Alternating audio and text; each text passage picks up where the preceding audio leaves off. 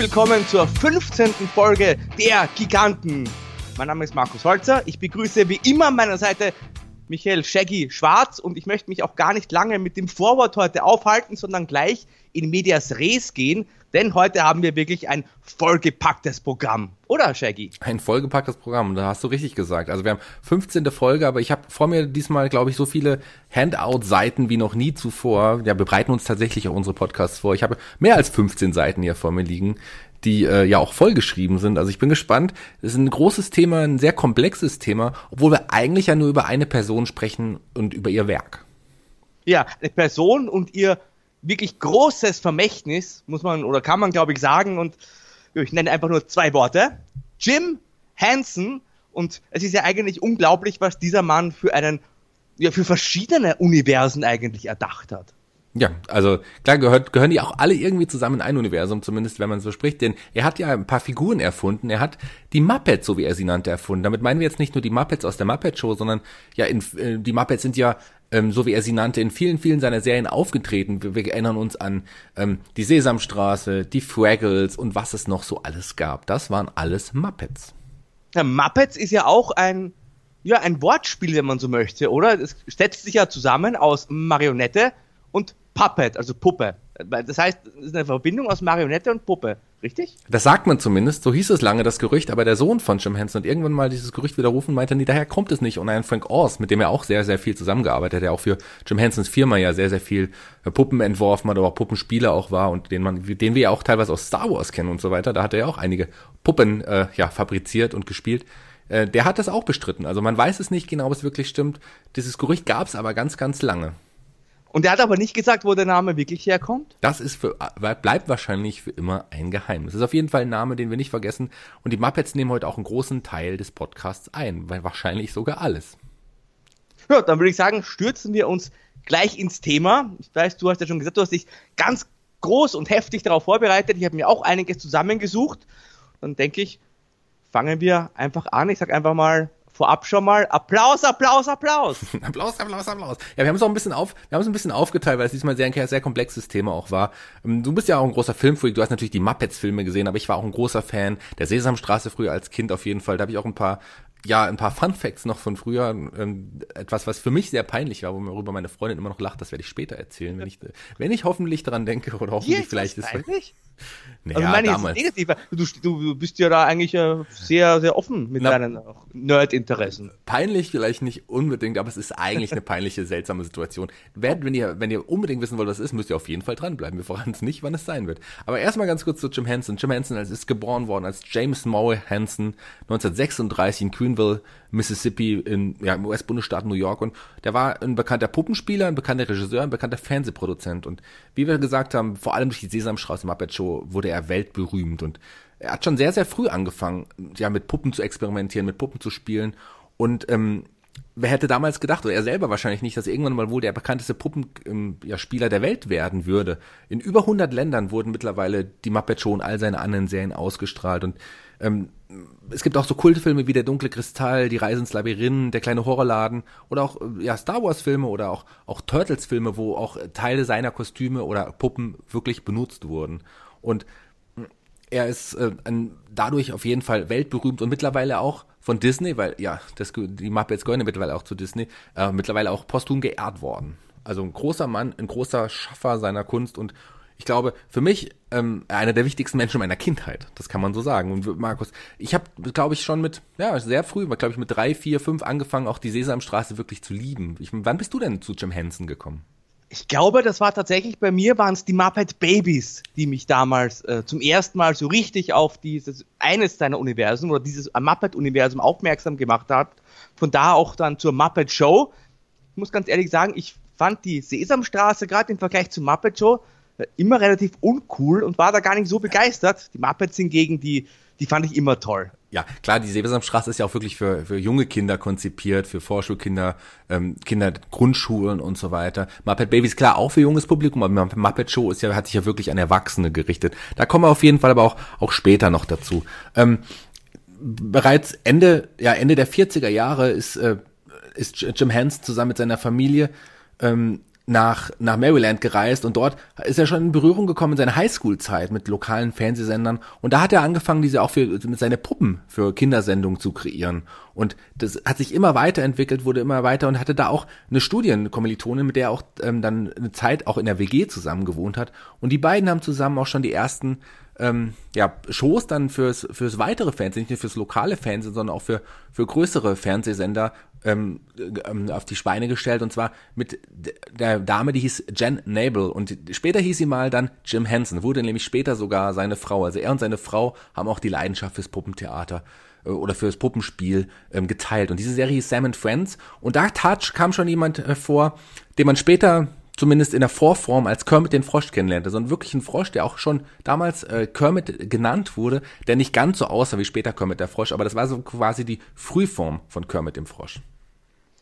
Ja, und wenn ich mir auch den Kermit so anschaue, zumindest wie ich ihn dann auch später kenne, da kann ich mir auch vorstellen, wo dann dieser, dieses Namensgerücht, wie du gesagt hast, Muppets und Puppets herkommt, weil das ist ja auf der einen Seite eine Handpuppe, auf der anderen Seite werden ja die, die Arme bewegt, äh, separat, auch mit, mit in der so Stangen in Form von Kermit, also ähnlich wie bei der Marionette, nur halt dort mit Schnüren. Also das ist auch eine ganz besondere Art der Puppen, die er da kreiert hat, die auf verschiedene Arten funktionieren. Genau, es gab verschiedene, auf jeden Fall verschiedene Arten von Formen von der Puppen. Es gibt die Puppen für Puppenspieler, wo jetzt quasi, wo die Hände sich bewegen ähm, das ist in der Regel, die werden in der Regel so, dass die von zwei Puppenspielern gespielt wurden. Also einer hat den Kopf gespielt, ein anderer den linken Arm, der andere den rechten Arm quasi. Also sie haben sich geteilt, einer, einer Kopf und Arm und der andere den anderen Arm. Quasi zwei Puppenspieler brauchte man für die Figuren. Was man aber auch kannte, waren die Figuren, die, die wo die Arme an so diesen Stöcken waren. In, in, ja, ein Gonzo ist ein ganz beliebtes Beispiel dafür. Mhm. Da hat er oben quasi die eine Hand im, im Kopf und mit der anderen Hand wurde einfach dann der Stock irgendwie kreiert. Und selbst so, diese Art von Form, diese Art von Puppen hatte Jim Henson dann schon in der Sam Friends Show benutzt. Also da sind die das erste Mal quasi dann auch irgendwie ja, zur Geltung gekommen.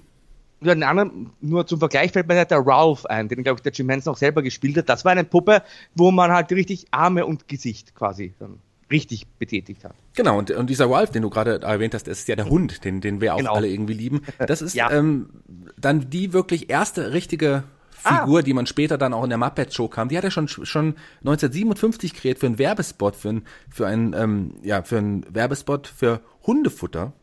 Und da war das erste Mal, hat man auch schon mal gesehen, hey, das, der hat auf jeden Fall, äh, der, der, der erlangte sogar nationale Berühmtheit, dieser Hund, dieser Ralph, und ähm, den wollte er auf jeden Fall noch später noch größer rausbringen.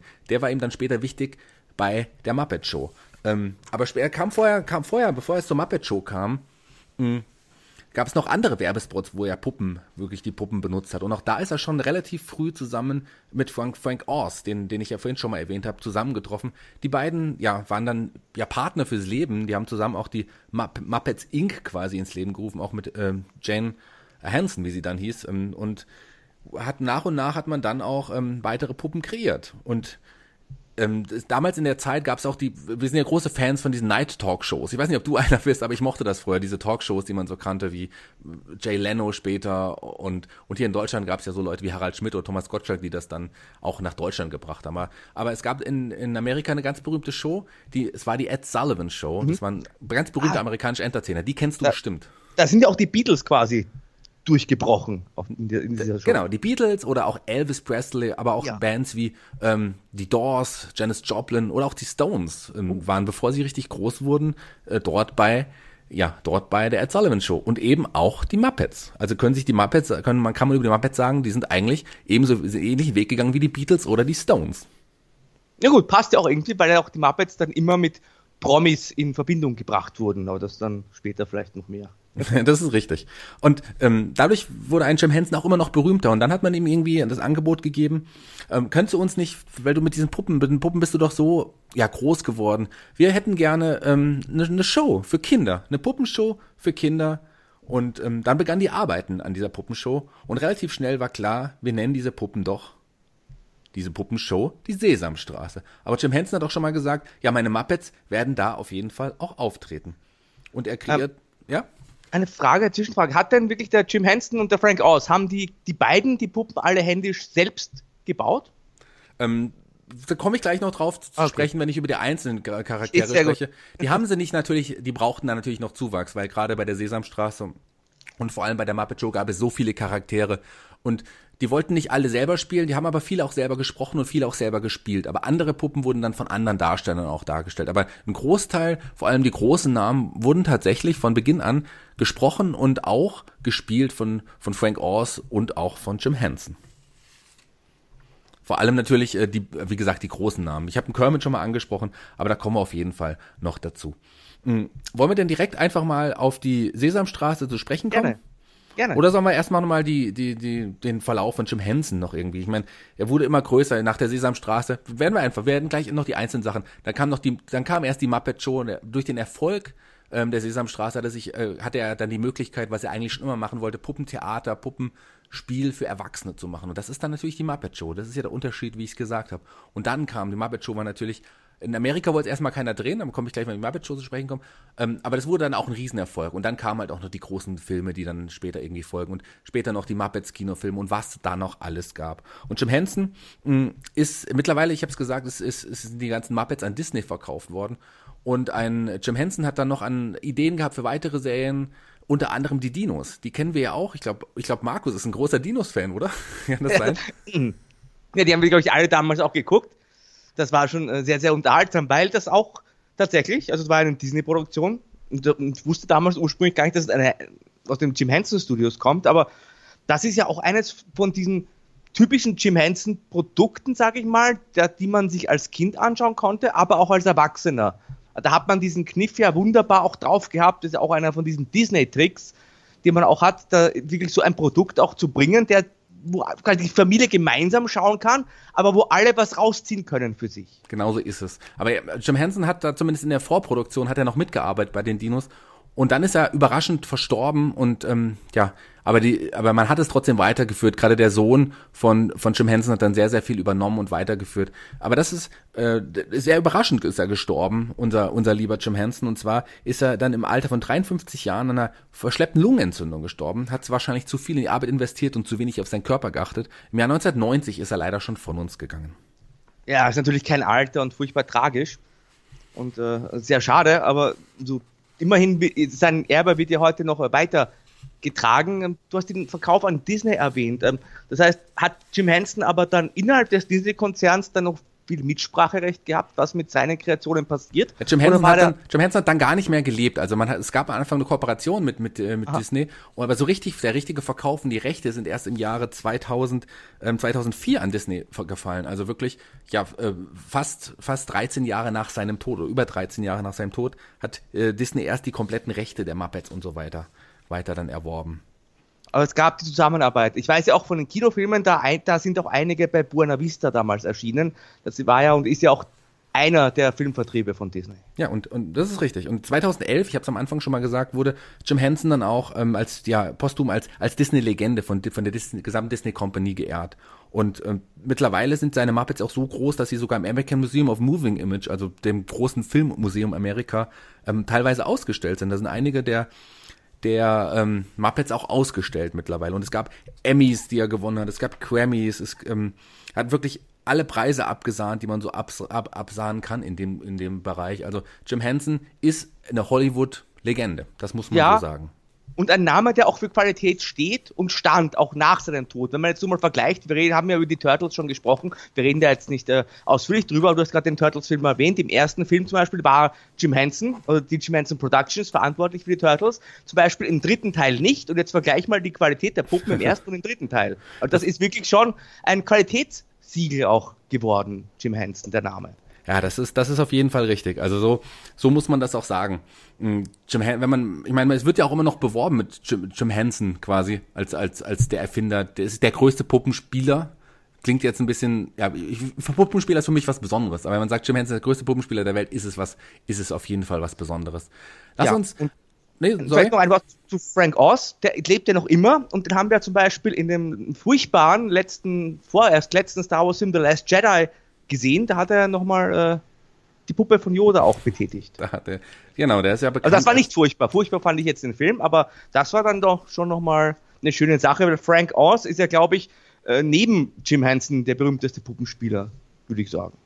Ja, das auf jeden Fall. Und ähm, wie gesagt, die beiden waren ja, waren ja Partner bis zum Ende von Jim Henson. Also der, auch äh, Frank Oz ist ein, ein, wichtiger Mann. Ohne ihn wird es auch krasse, wird Yoda so wahrscheinlich auch gar nicht geben. Das ist auf jeden Fall, wie du es gesagt hast. Aber kommen wir doch jetzt endlich auf die Sesamstraße zu sprechen. Okay. Ich, ich habe es ja schon gesagt. Ähm, man hat man hat, man hat ihm jetzt die Chance gegeben, ähm, auch was für Kinder zu machen, Kinderprogramm. Und die Sesamstraße lief im Jahr 1969 schon, am 10. November auf dem Sender National Education Television, den man heutzutage, den es heutzutage noch gibt, den Sender, aber unter dem Namen Public Broadcasting Service.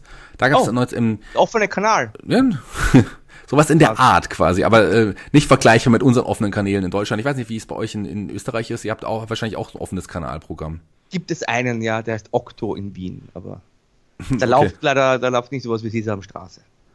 Und ähm, die, die, die, die Sendung der Sesamstraße waren immer so in der Regel 25 Minuten und da gab es halt regionale Unterschiede. Also ähm, Deutschland hatte ein anderes Programm, als es jetzt bei der Sesamstraße, Sesam Street in, in Amerika war, weil sehr ein, viel eingedeutscht war. Man hat deutsche Schauspieler auch so weiter benutzt. Ähm, in Deutschland gab es die erste Ausstrahlung am 8. Januar 1973, also vier Jahre, ja, dreieinhalb Jahre später, als es eigentlich ja, in, als es in Amerika Spät. angelaufen ist. Damals. Man hat den Namen, ja, Sesam Street einfach in Sesamstraße übersetzt, aber andere Namen hat man vollkommen geändert. In das Sesamstraße fing ja an als, man kennt es später so als eine Art, ja, wie nennt man das? Leute, die in der Nähe wohnen. Am Anfang war es ja wirklich eine Straße. Da war es eine Straße, wo die ganzen, entweder die, die Puppen. Nachbarschaft. Die Nachbarschaft, ja. Weil am Anfang war es aber wirklich eine Straße, wo die Puppen und die Menschen so gewohnt haben der bekannte, ja, äh, der bekannteste Nachbar war ein Mr. Hooper, der in Deutschland Herr Huber hieß. Man hat ihn einfach umgetauscht in Herr Huber. Äh, den kannte man zum Beispiel. Und ähm, am Anfang waren auch noch die Charaktere wie ähm, Bibo, ja, den man in mhm. Deutschland, der in Deutschland gar nicht so groß ist, aber in Amerika ist das halt quasi der Haupt, die Hauptpuppe der Sesamstraße. Ähm, äh, Big Bird hieß er in, in, hieß er in Amerika. Und andere Figuren wie ähm, Oscar, hm, Oscar aus der Tonne, ja, der Oscar the ja, Crowd, kennt den kennt man, aber den gab es so lange, den gab es auch nur am Anfang in Deutschland. Später wurde der auch wirklich ausgesetzt, weil der auch für Kinder irgendwie zu brutal war. Andere Figuren, die man auch mit der Sesamstraße verbindet, also ich denke da sofort natürlich an Ernie und Bert, Ernie und Bert und an das Cookie Monster. Das genau. ja irgendwie dann später, heute ist er glaube ich Vegetarier oder so.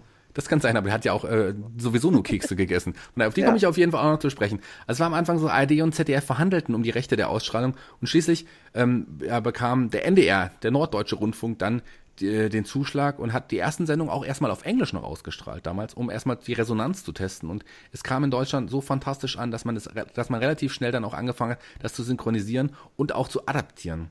Mhm.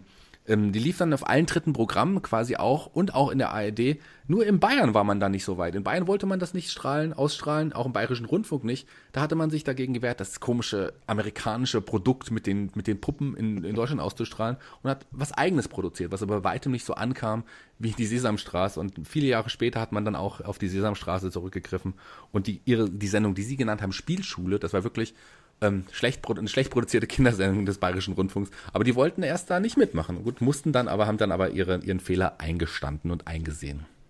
Ja, ja, dabei war es ja eigentlich eine, eine richtig, eine sehr gute Sendung für Kinder. Das ist es noch immer. Da konnte man irgendwie Buchstabieren lernen und Buchstaben lernen und Zahlen lernen und so weiter. Das, hat, das war schon wirklich auch äh, Educational Television.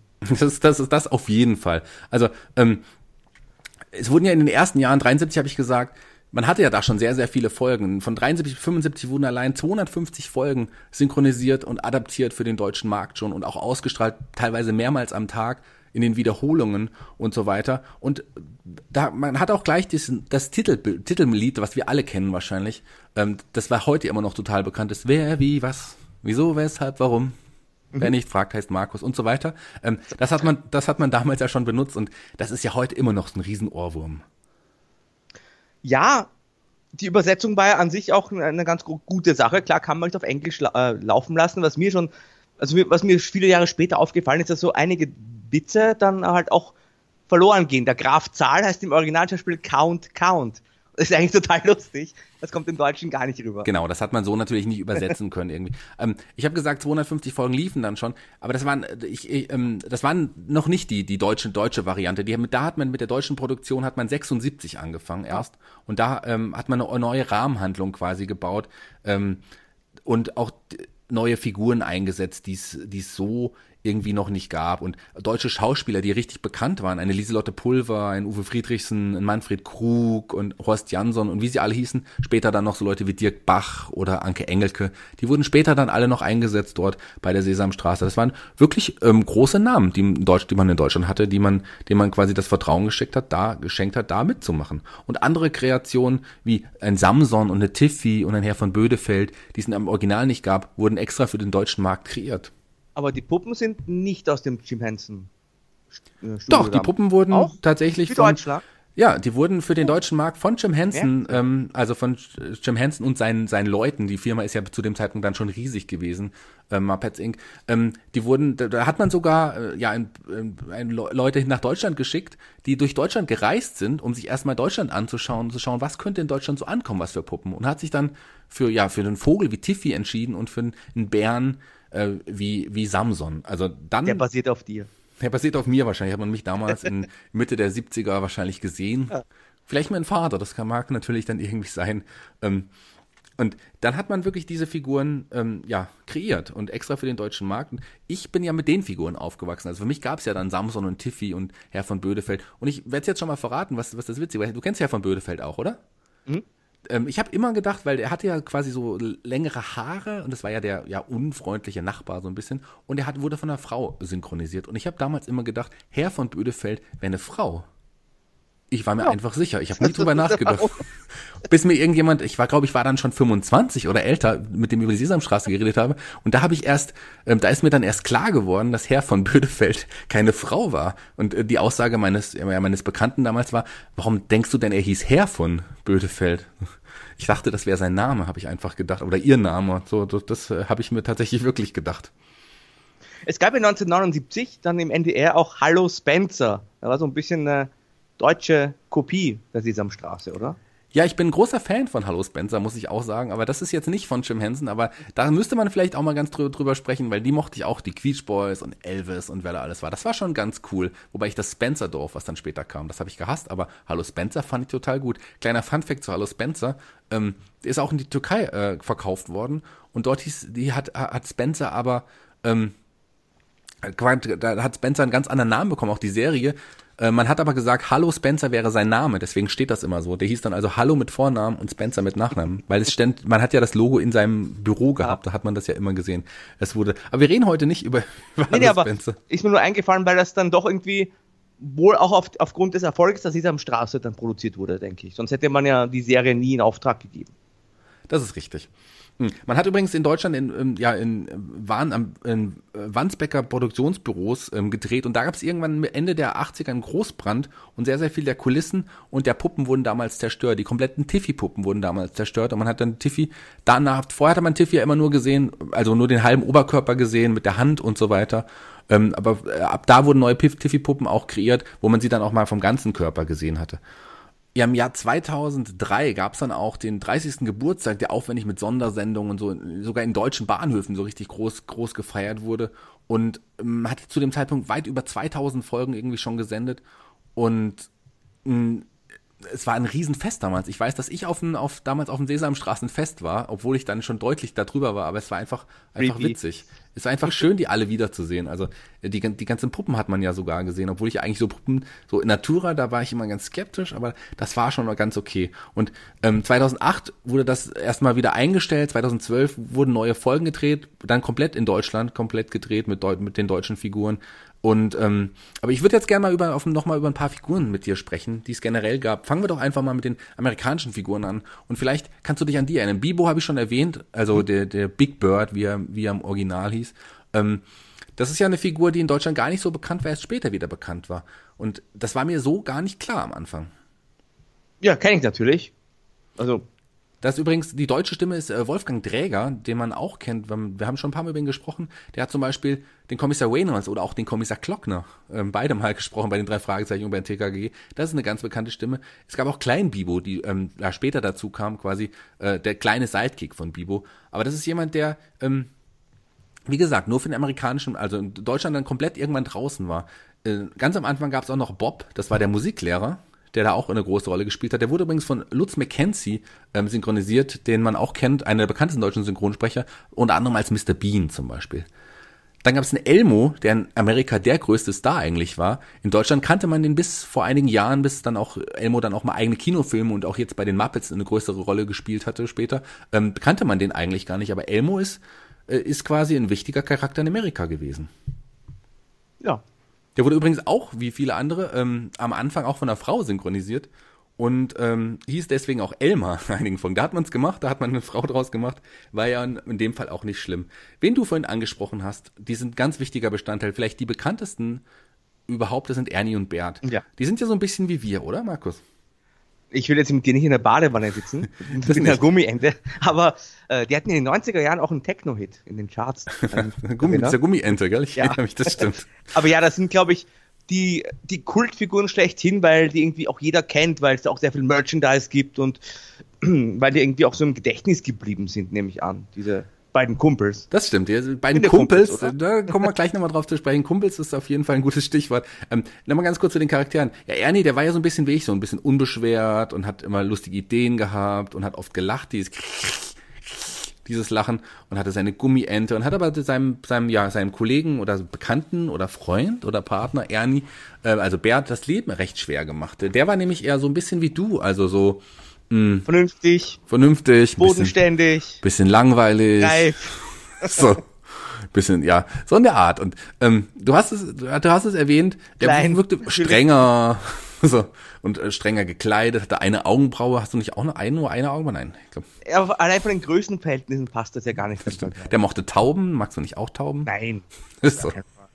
Und ähm, es gab ja Gerüchte, Gerüchte, dass, dass die beiden, also die wurden für, für, also die sind ein sehr beliebtes Kostüm auf schwulen Partys, nennen wir es doch mal so. Und man hat ja lange gesagt, gut, die beiden teilen ein Bett, die beiden äh, liegen zusammen in der Badewanne, wie du gesagt hast.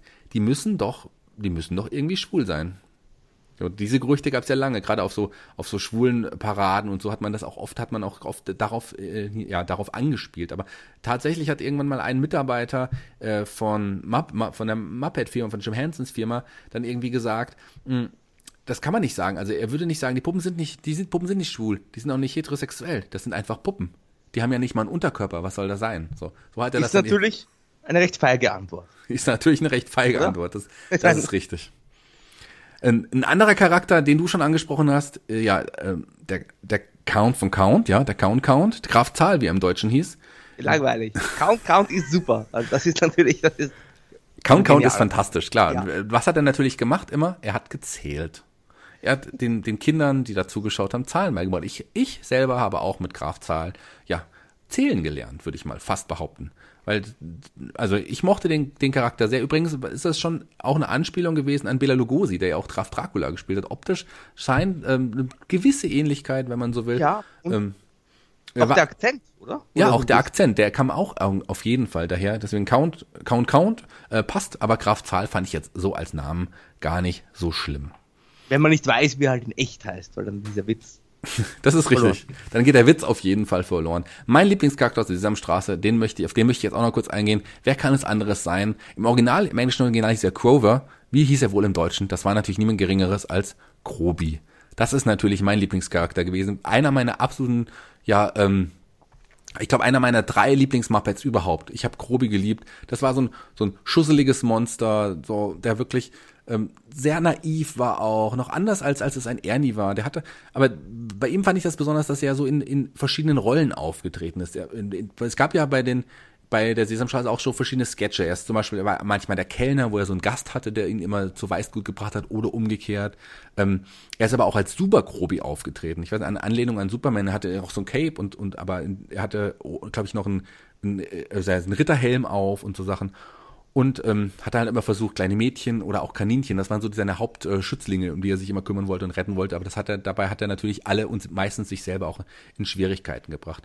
Und ähm, Super Krobi, mh, äh, oder auch Grobi selber, der ist zum Beispiel jemand, der von, von Frank Oz gespielt wurde. Also das ist ein wichtiger der, den hat Frank Oz aus sich selber gespielt. Und Frank Oz hat selber einmal gesagt, das war möglicherweise seine Lieblingspuppe auch. Also genau wie ich, das, äh, das finde ich, dass Frank Oz da auf jeden Fall einen guten Geschmack hat.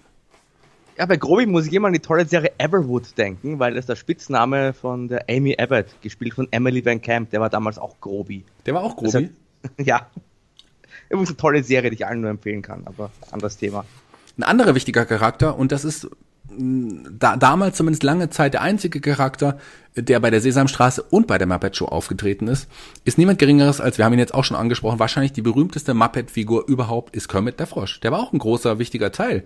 Der ist nicht nur Gastgeber der Muppet Show gewesen, der war auch in der Sesamstraße und da war er oft in Einspielern zu sehen, hat die Sesamstraßen Nachrichten gesprochen, war als Reporter unterwegs und ähm, gerade oft, es gab ja oft so Anspielungen an Märchen, die so die nachgezeigt wurden, die natürlich nicht so verlaufen waren wie im Original. Auch da war ein, ein Kermit immer, immer gerne zu sehen. Und mh, hm, Kermit ist zum Beispiel, hat zum Beispiel auch ähm, bei diesen, bei diesen ja, Aktionen, wo er dann als, als Reporter geschickt war, hatte er immer so zwei Assistenten oder mal Assistenten dabei. Das waren unter anderem ähm, Grobi oder auch äh, das Krümelmonster.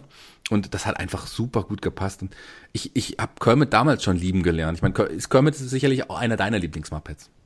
Ja gut, er ist auch der berühmteste, muss man sagen. Der Chef des Ganzen. Aber hieß der auch in der Sesamstraße schon Kermit? Also ist das wirklich der gleiche? Das ist der gleiche, das ist die gleiche okay. Figur, das ist der gleiche Kermit. Er also hieß da auch schon Kermit. Ein Universum, wie du gesagt hast.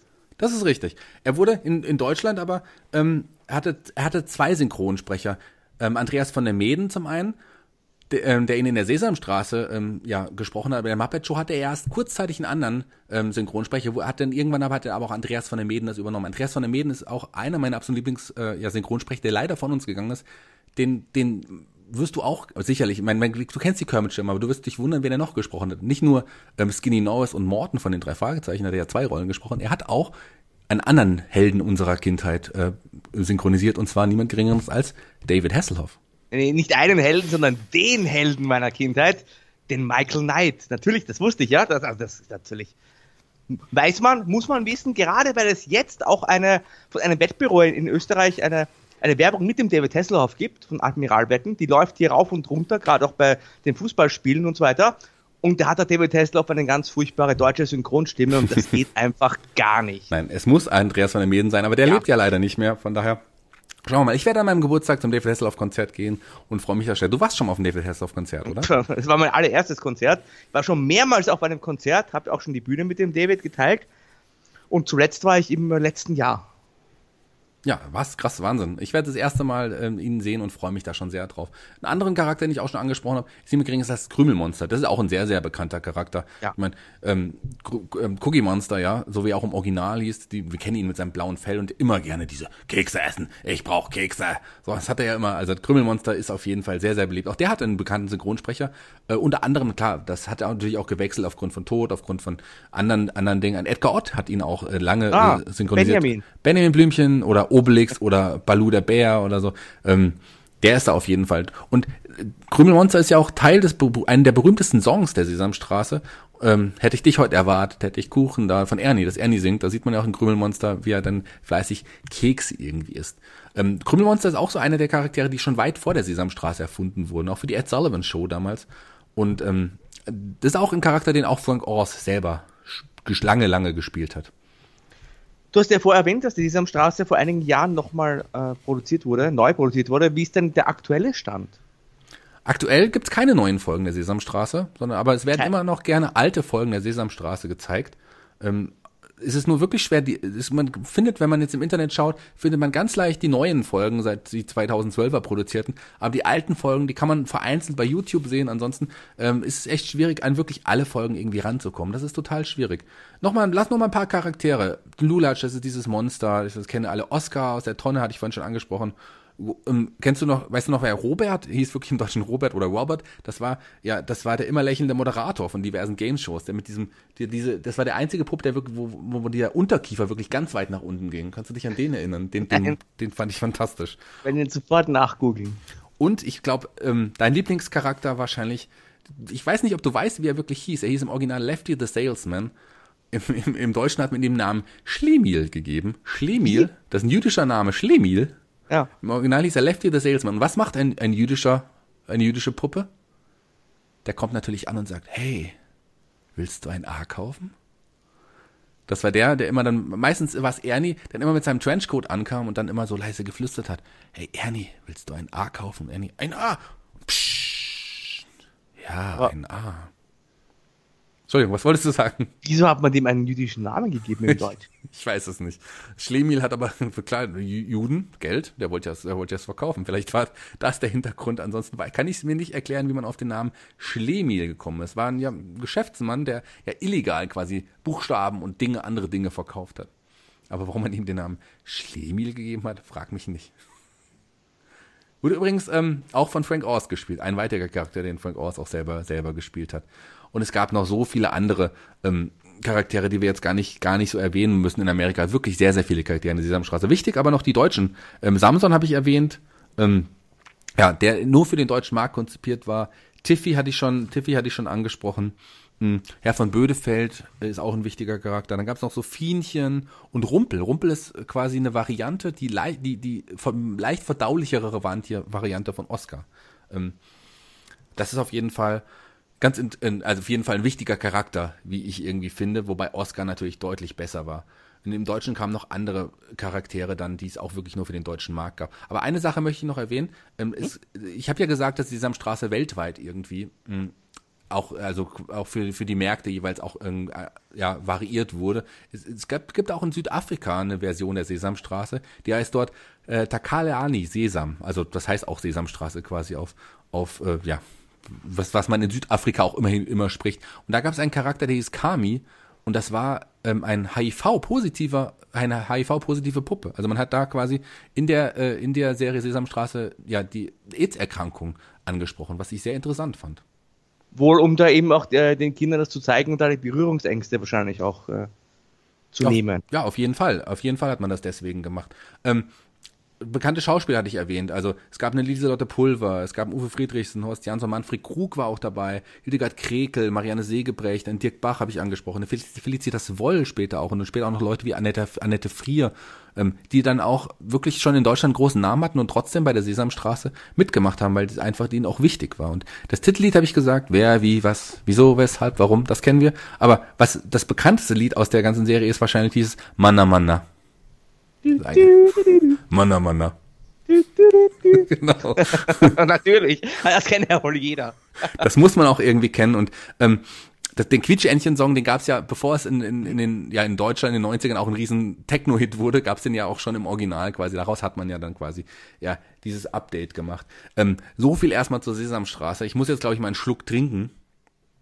Aber was sind denn deine Erinnerungen zur Sesamstraße? Also du hast gesagt, du bist ja später mit Muppets eingestiegen, aber ja. hast du denn dann später noch ein paar Sesamstraßenfolgen ja, klar. wiederholt? Ich habe hier und da habe ich das natürlich schon gesehen, weil wenn das gelaufen ist. Also wie gesagt, den Graf Zahl kannte ich ja und diverse Figuren, aber ich fand das immer nicht so unterhaltsam. Ich war vielleicht auch immer schon ein bisschen klüger als Kind und dann wusste das schon alles.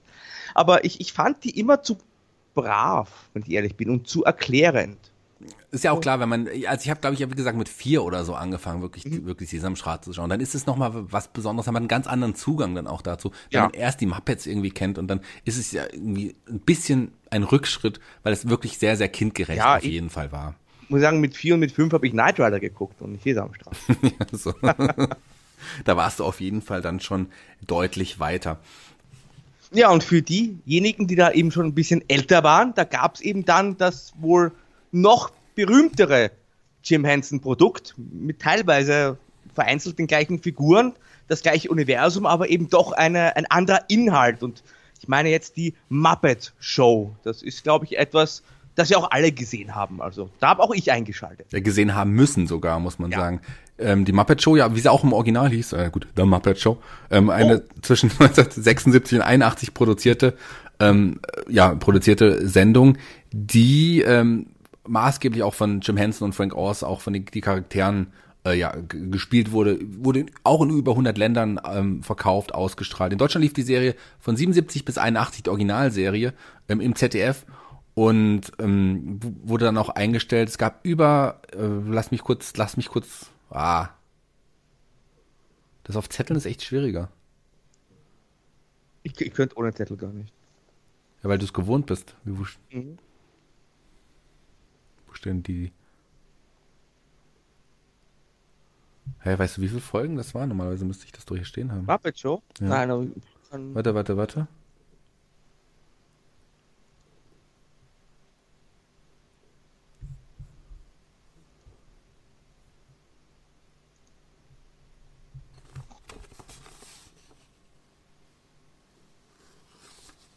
Okay, habe ich's. Okay.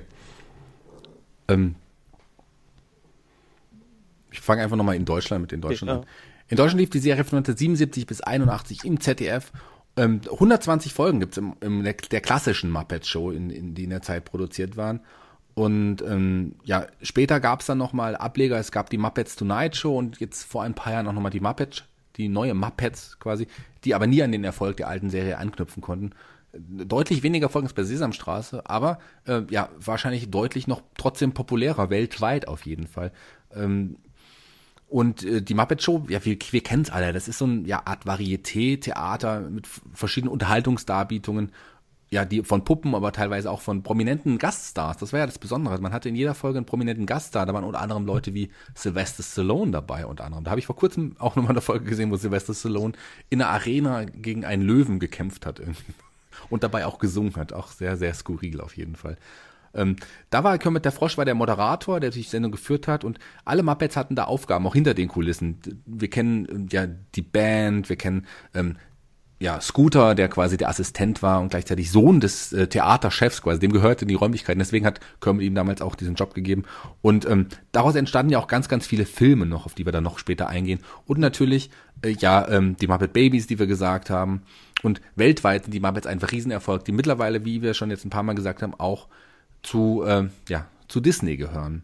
Und äh, ich hatte es auch vorhin schon gesagt, wow, der erste bekannte Muppet, der in diesem, in dem Werbespot zu sehen war. Kermit ist ein Muppet, der auch schon in der Sesamstraße zu sehen war und auch vorher schon bei, bei der anderen Show, auch zumindest in Grundzügen schon mal zu sehen war. Und die erste gedrehte Folge der Muppet Show hieß, hatte übrigens den Beinamen Sex and Violence. Ja, so hieß die erste Folge, um sich da nochmal wirklich richtig abzuheben und zu zeigen, hey, pass auf, wir äh, sind jetzt hier für Erwachsene gerichtet. Und es war, obwohl er mit der Sesamstraße ein Riesenerfolg hat, obwohl Jim Henson schon ein großer Name war, hat er in Amerika äh, ja keinen Partner gefunden und hat tatsächlich dann, die ersten Folgen wurden in London produziert.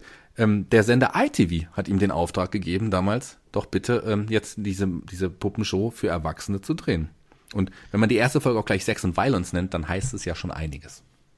Ja, du hast erwähnt, äh, Va- Variety Show, aber man hat eben auch gleichzeitig hinter die Kulissen geblickt. Das war ganz interessante Metaebene. Man hat die Show gesehen, aber auch was hinter den Kulissen eben bei dieser Show passiert und äh, ja, an Erwachsene, das ist halt, ich finde ja, und ich habe das Gefühl, das ist ja in Deutschland so ein bisschen bei den Verantwortlichen verloren gegangen, ist ja auch später lange im Kinderprogramm gelaufen, ähnlich wie bei den Comics, die ja im deutschsprachigen Raum heißt immer Comics sind nur für Kinder.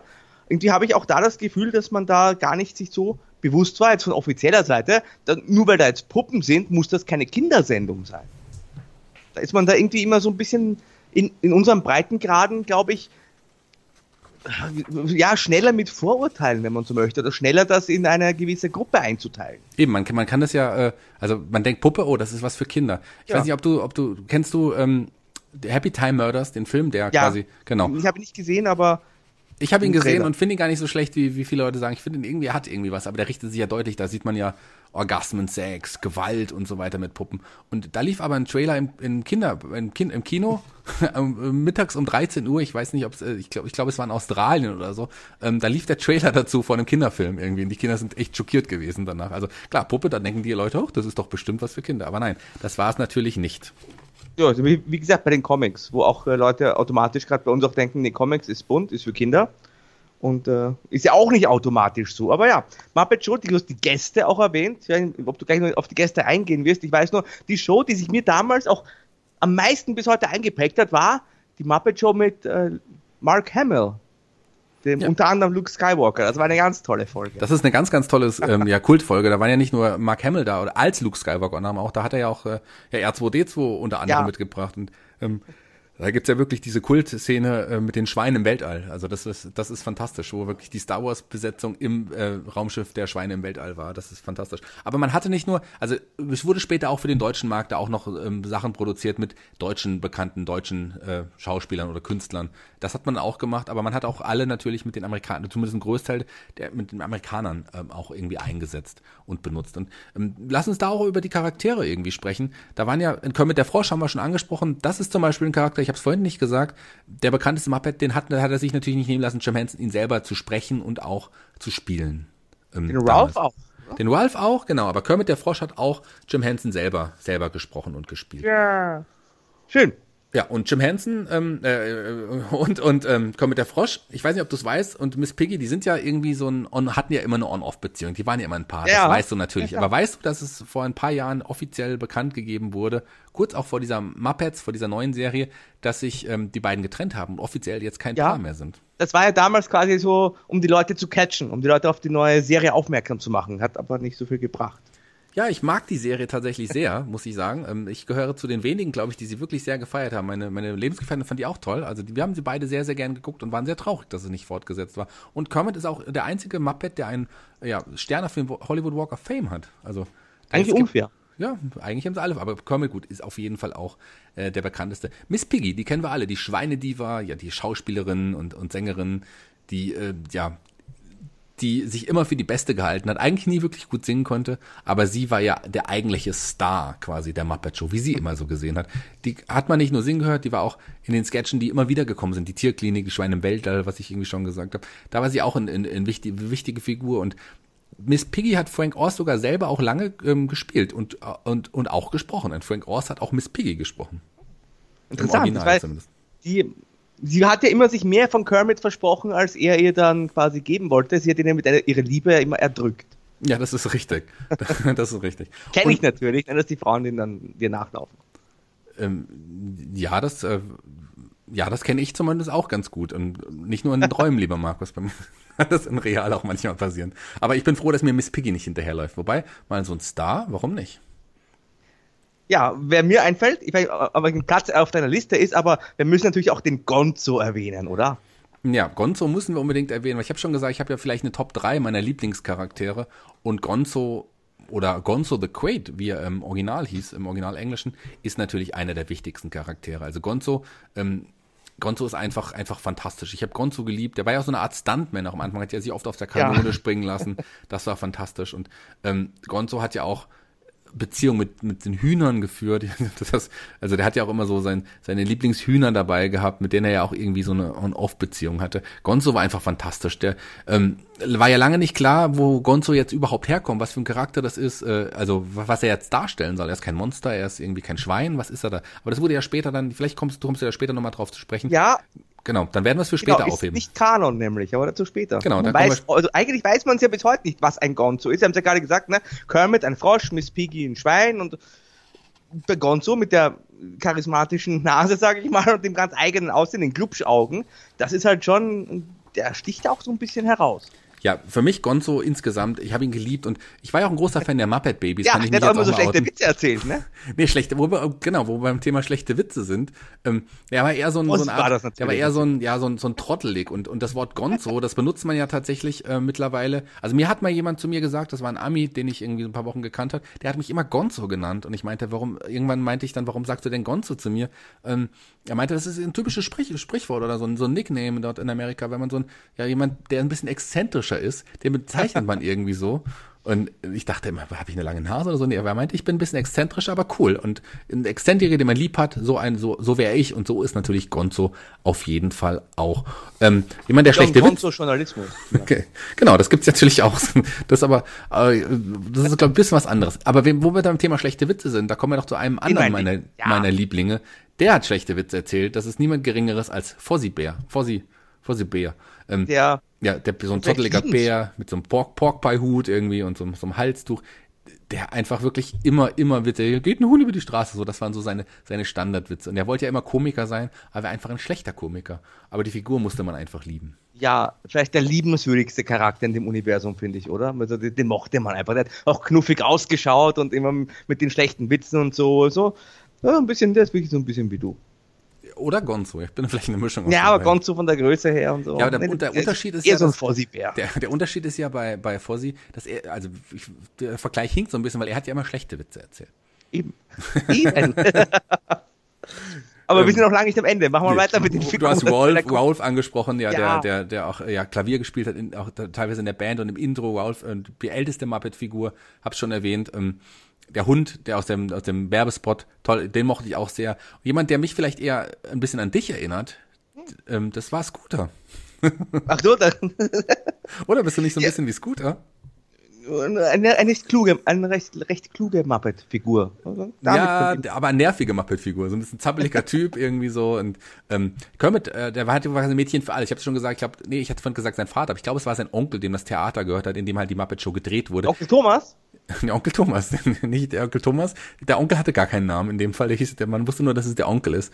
Und ähm, der war ja auch immer dafür zuständig, dann die Stars aus der Garderobe zu holen und so. Der war ja so ein bisschen nervig und die Leute haben sich auch oft Witze über auf seine Kosten irgendwie gemacht. Und ähm, ich konnte mit, mit Scooter am Anfang noch gar nicht so anfangen, aber dann später bei den Muppet Babies mochte ich ihn komischerweise dann irgendwie ganz gerne. Ja, hatte da eine andere Charakterisierung, finde ich. Genau, da war ein bisschen anders, aber auch, weil er ja dann noch jemand an seine Seite gestellt bekommen hat. Da kommen wir dann bei Muppet Babies drauf zu sprechen. Ähm, Pepe ist auch ein sehr, sehr beliebter Charakter, der in Deutschland nicht so ganz so großer Star ist, aber der schon von Anfang auch immer ganz wichtig war. Und Pepe, der, der, ähm, Pepe the King Prawn, also das war so ein Schrimp. Also so ein, so ein, so ein ähm, der, der der mit dem Goldzahn oft auch irgendwie Bösewichte gespielt hat. Den fand ich zum Beispiel ganz cool. Ähm, der aber eher erst in Muppets Tonight quasi dann kam, aber in den Filmen manchmal auch coole Rollen, Rollen auf ihn gespielt hat. Ähm, Wizzo, die Ratte, Animal oder Tier, den kennen wir, den, den, der ist ja wirklich verrückt, dieser, der in der Band auch ähm, ja, Schlagzeuger war, der wirklich verrückter Schlagzeuger, auch von Frank Oz gespielt. Den mochte ich sehr. Tier ist echt, fand ich immer fantastisch, ein fantastischer Charakter. Ja, typischer Schlagzeuger, wie man sich auch so eine Metalband vorstellt. Fand ich auch total cool. Ja, äh, fantastisch. Also wirklich witzig. Ein Freund von mir, der ist äh, Haupt, also der, der arbeitet als Schlagzeuger, als Schlagzeuglehrer und Schlagzeuger in verschiedenen Bands. Der hat immer ein, ein Animal-Shirt angehabt, irgendwie ganz oft. Also verschiedene Varianten von Animal, Animal auf seinen Shirts. Das fand ich irgendwie ganz witzig. Ähm, zwei andere wichtige Charaktere, die vielleicht auch wieder so ein bisschen sind wie wir. Das waren auf jeden Fall äh, äh, Professor Dr. Bunsenbrenner und Beaker. Ja, absolut. Also der Professor Dr. Bunsenbrenner im, im Englischen hier irgendwie auch Bunsen, Bunsen Honeydew mit diesem grünen Gesicht und der Brille, genau. das ist ja auch so ein Muppet. Das sieht man einmal und hat man für immer im Kopf.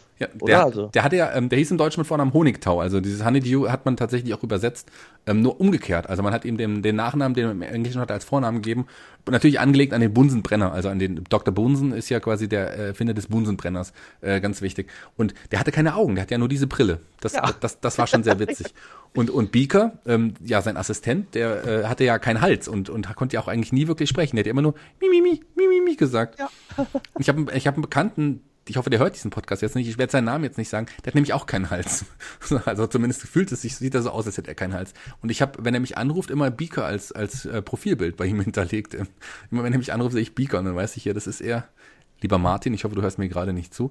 Ähm, das ist auf jeden Fall, wenn ich das sehr witzig. Der ist natürlich immer oft Opfer gewesen bei den Versuchen, die dein Dr. Bunsenbrenner dann irgendwie gemacht hat. Beaker äh, hat das immer nie gut überstanden andere Charaktere, Sam, ähm, der, der Adler, der Weißkopfadler oder ähm, oh ja, natürlich. Auch total wichtig, aber das war irgendwie eher mal wirklich eine bisschen Verarschung. Das ist ja der, das Wahrzeichen, das US-Wappentier, dieser Weißkopfseeadler. Aber der war irgendwie immer nur so, schon so streng und eigentlich nie wirklich cool. Und der hieß ja auch, ähm, ja, also auf Englisch heißt Weißkopfseeadler ja Bald Eagle. Das kann man auch so übersetzen mit glatzköpfiger Adler.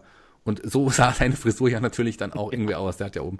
Und ganz, ganz wichtig natürlich, ähm, The Swedish Chef, also der dänische, der, im Deutschen der dänische Koch war das ja, der war ein ganz fester Bestandteil dieses Smörrebröt, Smörrebröt. Ja, ja, hat immer Smörrebröt gesagt, ganz wunderbar. Ja, der war, da, da hat er so eine Kochsendung gehabt. Und da habe ich mal, das war eine Thomas Gottschalk so, ich glaube, das war na sowas, hat er ja mal moderiert, da hat er als Stargast den, diesen, den dänischen Koch der Muppet Show da, mit dem hat er zusammen gekocht. Also das, da, da kann ich mich als Kind auch noch erinnern, das, das fand ich als echt irgendwie wirklich, wirklich verrückt.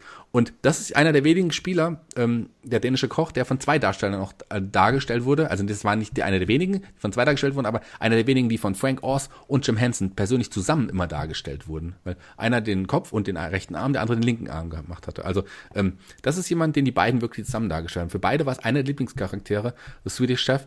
Ich habe den auch irgendwie immer total gefeiert. Ja, generell, wenn wir diese Charaktere uns da durch den Kopf gehen lassen, also ich habe zumindest auch sofort ein Bild vor mir und so weiter und diese Charakteristiken und so weiter, das ist schon wirklich, ähm, ich glaube, den Namen, diesen Begriff kann man jetzt schon nehmen, das ist wirklich genial, oder? Auch diese Charakterzeichnung, die man da sich ausgedacht hat. Optisch hat das zusammengepasst, aber auch eben jeder, jeder Charakter mit einem eigenen, einer eigenen Einstellung, Attitude, mit einem eigenen Verhaltensart. Also die sind ja wirklich dann zum Leben erwacht, diese Muppets. Und ja. das ist schon also Toll, jeder, wie du es gesagt hast, jeder hatte wirklich einen eigenen interessanten Charakter. Selbst die, die, die, die ja eher nicht ganz so großen Figuren. Die Band, Electric Mayhem, wir haben Animal erwähnt vorhin, aber die Band bestand ja noch aus, aus Dr. Teeth oder Dr. Goldzahn, wie im Deutschen hieß. Das war der Bandleader. Ähm, Floyd Pepper, der Hippie-Bassist, Janice, die, die, die Solo-Gitarristin und also da waren ja einige, die wirklich auch noch einen interessanten Background hatten, den man natürlich so, wenn man sie einfach so gesehen nicht kennt, aber wenn man alle Muppets-Folgen oder das ganze Universum verfolgt, dann weiß man, dass jeder sogar einen eigenen Background hat und jeder irgendwie ganz wichtig ist. Das fand ich halt das Spannende.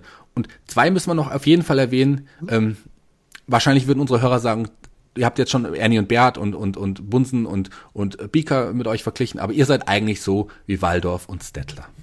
ja, diese alten Herren oben in der Loge, die immer meckern. Man könnte sagen, das ist der typische äh, Internet-User, den damals die Muppets schon vorweggenommen haben. Ja. Die halt auch trotzdem immer wieder einschalten und in dem Fall immer wieder zu Gast sind, aber dann nur meckern. ja, immer nur am Meckern waren, wirklich die ganze Zeit gemeckert haben und ähm, aber trotzdem in jeder, jeder Show einfach auch äh, oben, ähm, ja, oben äh, am Balkon saßen. Also bis auf eine Ausnahme. In einer Folge waren sie tatsächlich nicht zu sehen, ansonsten waren sie in jeder Muppets-Show-Folge dabei. Ja, und auch im, in den Filmen zum Beispiel. In den Filmen natürlich. Da, da, da ganz sind, wichtig eigentlich. Da sind sie auch ganz wichtig. Und es gibt noch so viele Charaktere. Es gibt die Monster, da gab es ja eine ganze Sache. Später kam noch Robin dazu, das ist der Neffe von Kermit. Mhm also Robin der, der Frosch, den, der auch total süß war, der auch in den Filmen, jetzt in den neueren Filmen auf jeden Fall eine wichtige Rolle spielt. Der Nachrichtensprecher, der Hausmeister Beauregard, ach, wen es da alles gab. Die Monster, die Monster habe ich gerade erwähnt. Ähm, ach, da gab es so viele Charaktere, die eigentlich irgendeine Art und Weise auf jeden Fall erwähnenswert irgendwie sind.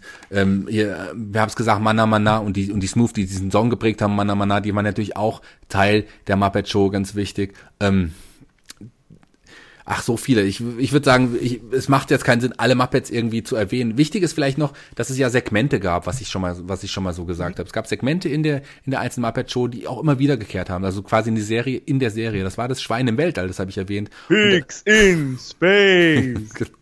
und äh, Captain Link Ringelschwanz, wie er im Deutschen hieß, und Miss Piggy und der Wissenschaftler Dr. Julius Speckschwarte, das waren ja quasi eine Anlehnung an, das war eine Persiflage auf, auf Enterprise und so auch mit ja. der Musik am Anfang. Und wir haben es gesagt, die, die, äh, und äh, die Version, als Luke Skywalker und C3PO und R2D2 und Chewbacca da waren, das war einfach Wahnsinn. Da gab's ja auch, hat man ja auch einen Darth Vader-Verschnitt gesehen. Ähm, das war ja dann ein, das war ja dann ein, ein, ein Gonzo unter einer Maske. Also das war ja auch sehr, sehr witzig.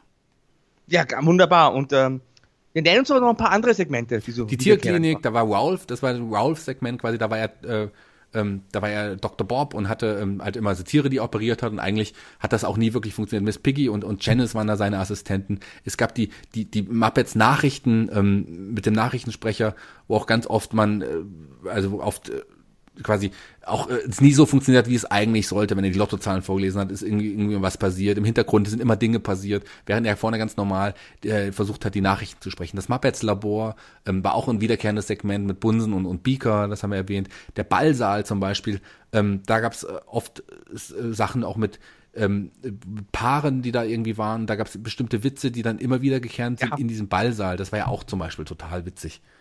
Es war eine, eine, eine Sketch-Show mitunter, aber eben, also Variety hat schon ganz gut getroffen.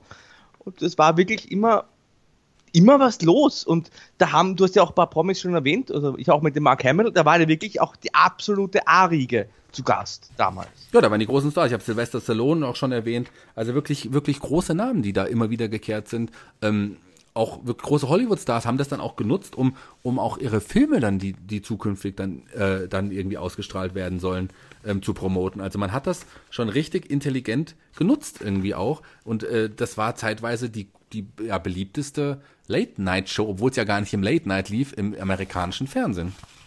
Zu Recht, weil das auch wirklich sehr unterhaltsam war. Weil man auch sagen muss, ich habe es vor ein paar Jahren nochmal geguckt, alles funktioniert heutzutage halt nicht mehr an Witzen. Also es ist halt äh, schon auch ein Kind seiner Zeit gewesen. Was aber noch sehr gut funktioniert, sind halt, wie erwähnt, die Figuren selbst.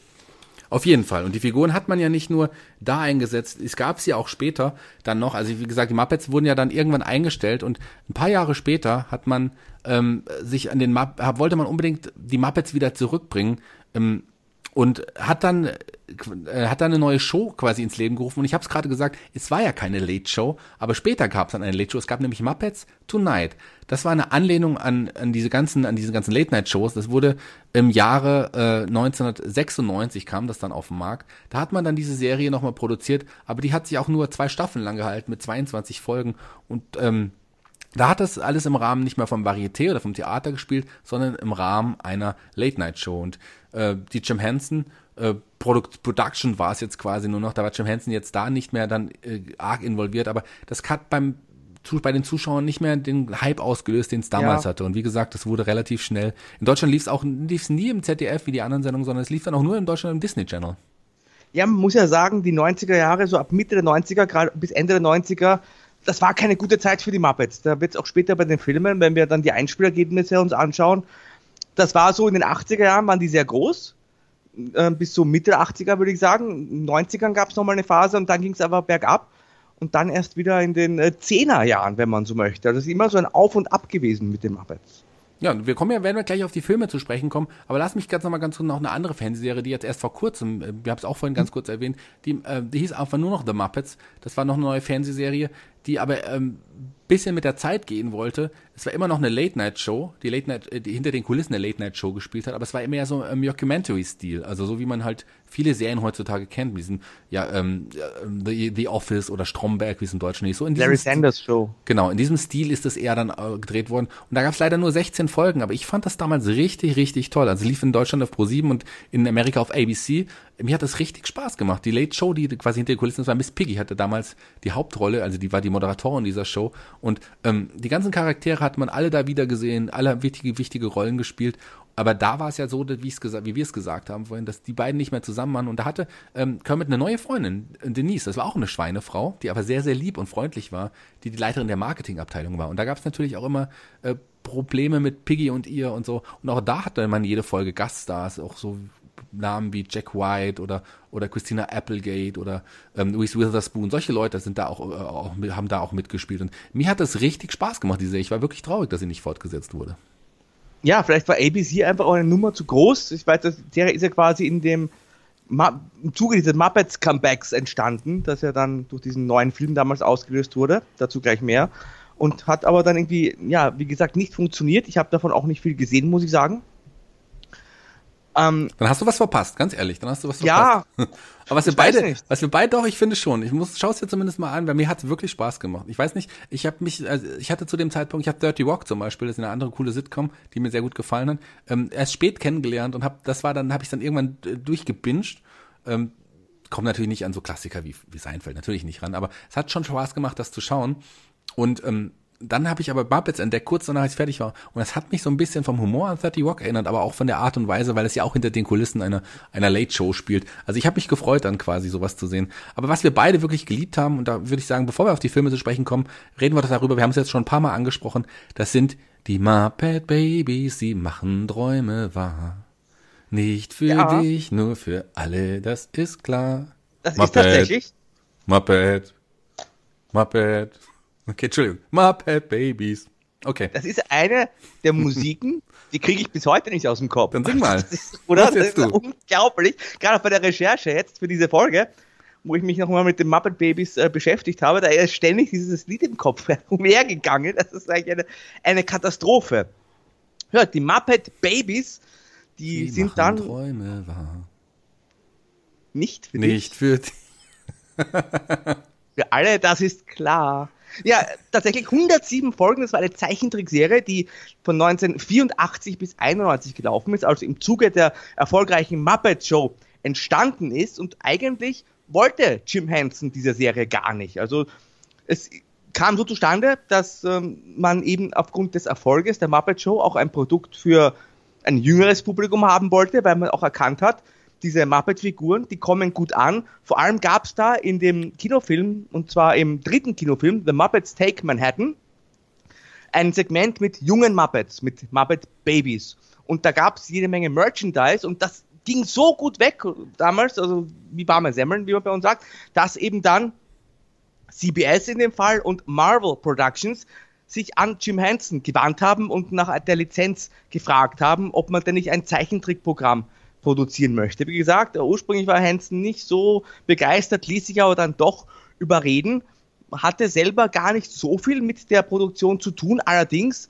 waren Hansen und seine Mitarbeiter dann die äh, Letztverantwortlichen. Also alle kreativen Entscheidungen, was da genau passiert ist, wie die Figuren charakterisiert werden und so weiter, da hatte dann Jim Henson schon die Aufsicht, sage ich mal, nur eben mit der Produktion selber. Da konnte er sich raushalten. Überwacht wurde eben damals die Produktion von Michael Frith, der auch der künstlerische Leiter der Muppet Show war und der dafür gesorgt hat, dass er mit dem Namen Muppets kein äh, Schindluder getrieben wird. War auch sehr erfolgreich. 107 Folgen, wie gesagt, fünf Daytime Emmy Awards hat die Serie damals gewonnen und die hat damals auch andere Nachfolgeprodukte beeinflusst. Also die Muppet Babies waren so erfolgreich, dass wenig später die Flintstone Kids rausgekommen sind, eine junge Scooby-Doo-Serie und so weiter. Also dass man dann diverse berühmte Popkultur- und Cartoonfiguren in ihre Kindheit zurückversetzt hat. Die haben aber alle nicht den Erfolg der Muppet Babys mitgebracht. Ja. Bei weitem nicht, bei weitem nicht. Also das, äh, die kann man sich auch alle irgendwie nicht mehr erinnern. Muppet Babies, wie du es gesagt hast, die hat man immer noch im Kopf. Also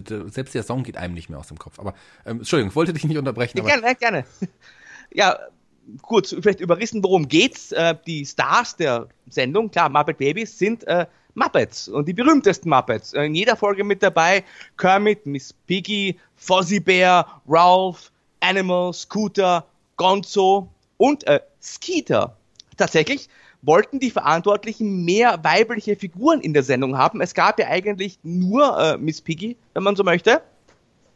Und dann hat man sich gedacht, dem Scooter, dem Assistenten von Kermit, dann später in der Muppet Show, dem geben wir jetzt eine Zwillingsschwester und das ist die Skeeter. Die sieht genauso aus wie Scooter, mehr oder weniger, war ein sehr cleveres äh, Mädel, ist aber tatsächlich dann niemals zu einem richtigen Muppet geworden. Also die trat immer nur in der Zeichentrickserie auf und auch in späteren Produktionen wurde die nie äh, ins Muppet-Universum eingeführt. Und es wurde aber auch nie erklärt, was aus der Zwillingsschwester eigentlich wurde. Ähm, klingt eigentlich nach einem grauenhaften Kriminalfall, oder? Das ist richtig. Es gab nochmal, ähm, ähm, leicht zu, um dich leicht zu korrigieren, 2013 eine Comicserie, die Muppet Show, aber auch Ach, nur wegen, da wurde sie mal tauchte ah, okay. sie mal kurzzeitig wieder auf, aber ähm, auch nicht die ganze Zeit. Also wurde erklärt, was aus ihr wurde? Nie, nie wurde nie erklärt. Ich glaube, dass sie zusammen äh, mit dem äh, mit ähm, Boris Blocksberg irgendwo sich versteckt hält und wir werden es irgendwann Schwester, rausfinden. Die Schwester von Carrie Heffernan ist auch dabei. äh, Dr. Bunsen tritt auch auf, natürlich Bika, aber nicht in jeder Folge, sondern hier und da. Das waren ja irgendwie die Nachbarn, also die kamen, ich habe das genau. nicht ganz ganz genau, also sie wurden ja betreut von der Nanny, gell? Also, das also war so, so eine so eine kein Kindergarten, so Daytime Care, wie man in Amerika sagt. Also wo man halt untertags die Babys äh, hinbringen kann, weil man halt berufstätig ist. Okay, das war mir damals, als, als ja. ich das, als jung war, das geschaut habe, nie klar. Ich habe immer gedacht, das sind bestimmt Geschwister. Irgendwann, wohnen die denn sonst zusammen? das und, war, war, aber eigentlich logisch jetzt, wo du es sagst, klar. Ja. Stettler und Waldorf waren übrigens am Ende in den letzten zwei Staffeln auch nochmal mit dabei. Und wen wir nicht vergessen dürfen, ist die Nanny. Die hat auf die Kids aufgepasst, man hat aber immer nur die Beine gesehen. Und ähm, die hat auch so, bekannter grüne, grüne, grün genau. geringelte Strümpfe oder so. Das ist so ein Trick, den kennen wir noch von Tom und Jerry zum Beispiel. Ja. Auch da werden ja die, die Menschen dann nur mit Beinen gezeigt. Ähm, ja, das Besondere an dieser Sendung war eben, dass, äh, dass tatsächlich zwar die Muppet-Figuren dabei waren und die größtenteils waren die schon den, den Muppets, den Älteren, sehr ähnlich, aber ich fand dann die Charakteristiken doch ein bisschen anders. Also Miss Piggy war da auch als Baby schon schwierig, aber zum Beispiel so ein Animal, das ist eine der Figuren, finde ich, die bei den Muppet Babies noch äh, sehr von einem Profil sogar dazu gewonnen hat. Auf jeden Fall. Also danach mochte ich äh, den Charakter ja. Animal oder das Tier, wie am Deutschen hieß natürlich, ähm, deutlich mehr als vorher. Also dann, äh, da hat man ihn wirklich lieben gelernt, wenn man die Serie gesehen hat. Ja, ja finde ich auch.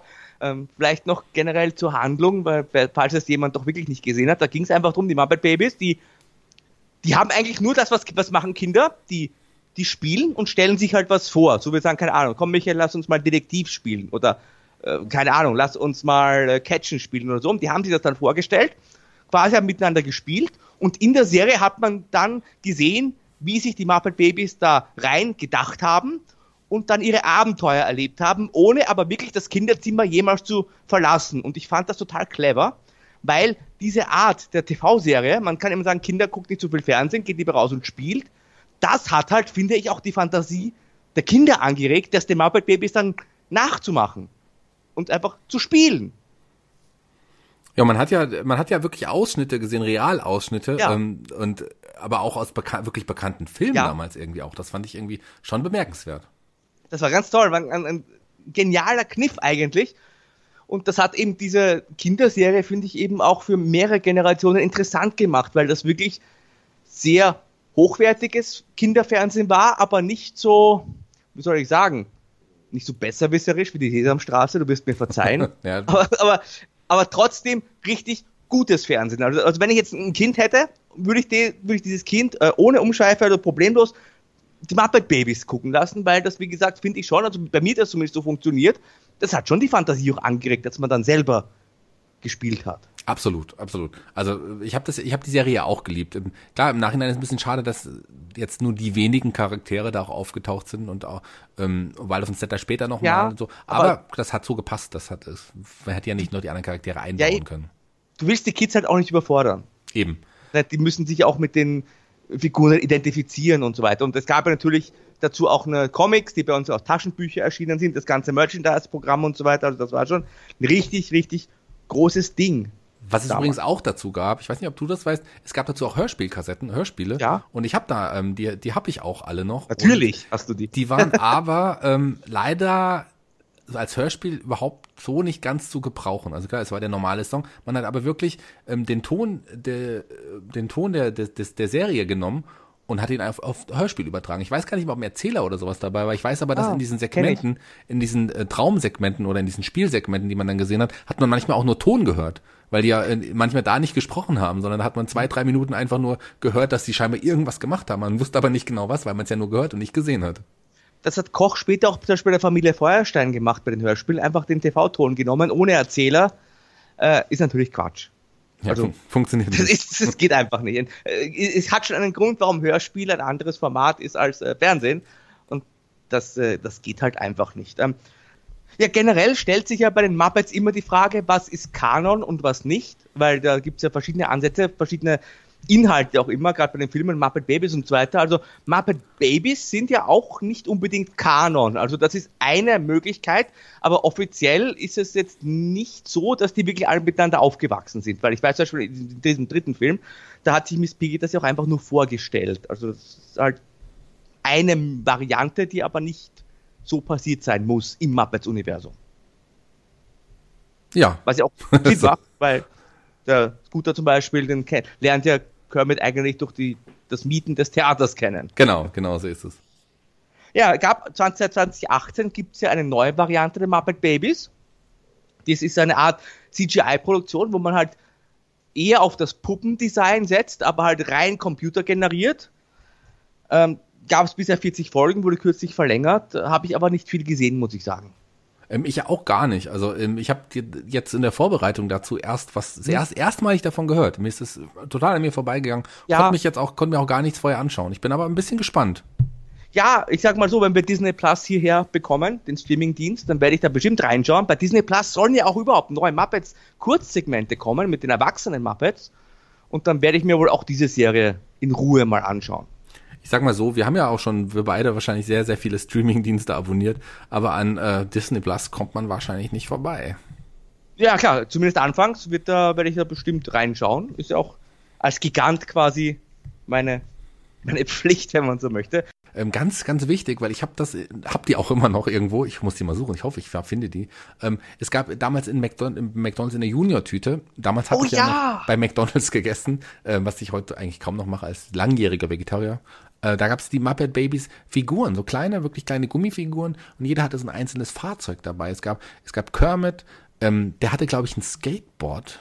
Es gab, ja, ähm, genau, ja. der hatte ein Skateboard, gell. Gonzo hatte so ein kleines Autochen, ich glaube Miss Piggy auch und, und Fozzie gab's noch, ich weiß nicht mehr, was der für ein Gefährt hatte. Vielleicht so einen kleinen Zug oder so, ich weiß nicht mehr ganz genau. Die gab's auf jeden Fall. Und die Animal ich, gab's auch, glaube ich. Gab's, ich kann, den habe ja, ich zumindest ich nicht gehabt. Den habe ich dann wohl nicht gehabt. Ich habe die vier auf jeden Fall gehabt. Äh, und das war toll einfach, mit denen habe ich super gerne gespielt. Die würde ich jetzt gerne mal ja. wieder rausholen und weiterspielen. ja, interessant ja auch das Design. Ich fand das sehr gelungen. Das sah den Muppets schon, es sah aus wie, wie Kinder-Muppets quasi, aber eben doch ein bisschen kindlicher. Also Animal sah ein bisschen freundlicher aus. Kermit hat einen Matrosenanzug getragen. Der war ja sonst immer nackt später in der Muppets Show. Ist dann zum Nudisten geworden offensichtlich, aber äh, auch da finde ich sehr liebevoll eigentlich umgestaltet. Also ich, ich finde, man merkt halt bei den Muppet Babies, natürlich wollte man erst Geld verdienen. Ich will jetzt nicht irgendwie äh, äh, realitätsfern klingen, aber ich finde schon, man hat gemerkt, das haben Menschen produziert, die äh, ein Herz für die Muppets haben und sich da wirklich was dabei gedacht haben und nicht nur schnell abkassieren wollten. Ja, ein Herz für die Muppets, aber auch, äh, wie wir es gesagt haben, wirklich eine, eine toll produzierte und auch toll geschriebene Sendung ist, die auch ähm, hochwertig ist und auch Qualität besessen hat. Nicht einfach irgendwie schnell dahergedreht, sondern da hat man sich wirklich sehr, sehr viele Gedanken gemacht. Ja, ich kann euch das wirklich allen nur wärmstens ans Herz legen, vor allem wenn ihr Kinder habt oder wenn ihr selber jung im Herzen geblieben seid. Die Muppet Babies, eine wirklich tolle Animationsserie. Ja, und wärmstens ans Herz legen kann ich euch natürlich auch die nächste Folge der Giganten, denn wir haben jetzt schon weit über eine Stunde überschritten und ich glaube, wir bereiten den zweiten großen Themenblock, der da noch vor uns ist, für die nächste Folge vor. Was denkst du, Shaggy? Ja, auf jeden Fall. Da haben wir, erwartet ja noch ein großer Themenblock, wie du es gerade genannt hast. Die Fraggles kommen noch, die Muppets Filme nicht zu vergessen. Der dunkle Kristall ist ja auch jetzt gerade angelaufen. Über den werden wir auf jeden Fall auch nochmal sprechen. Ich war ein großer Fan des Films damals. Ähm, ja, warten wir doch ab, wie die Serie ist. Da bin ich ganz gespannt. Werden wir beim nächsten Mal drüber sprechen. Markus, ich habe heute schon so viel gesprochen. Dir gebühren heute die Schlussworte. Danke ja, wirklich, diese Tage ist der dunkle Kristall auf Netflix hochgeladen worden. Ich habe noch nicht reingeschaut, werde aber, das verspreche ich dir und euch, da auf jeden Fall reinschauen bis zur nächsten Folge. Und da haben wir da auch nochmal ein weiteres großes Themengebiet. Die Filme, die habe ich da vor mir ausgebreitet. Ich verspreche dir auch, Shaggy, ich werde in der nächsten Folge ein bisschen mehr reden, weil du hast ja heute wirklich dir den Mund fast fuselig geredet, aber ich werde einiges zu den Filmen noch sagen können. Und ja, die Fraggles, da freue ich mich auch schon drauf. Das war auch so eine Kultserie, wenn man das Wort überstrapazieren möchte. So, jetzt aber Schluss für heute. Schreibt uns gerne schon, wie euch die erste Jim Henson Folge gefallen hat.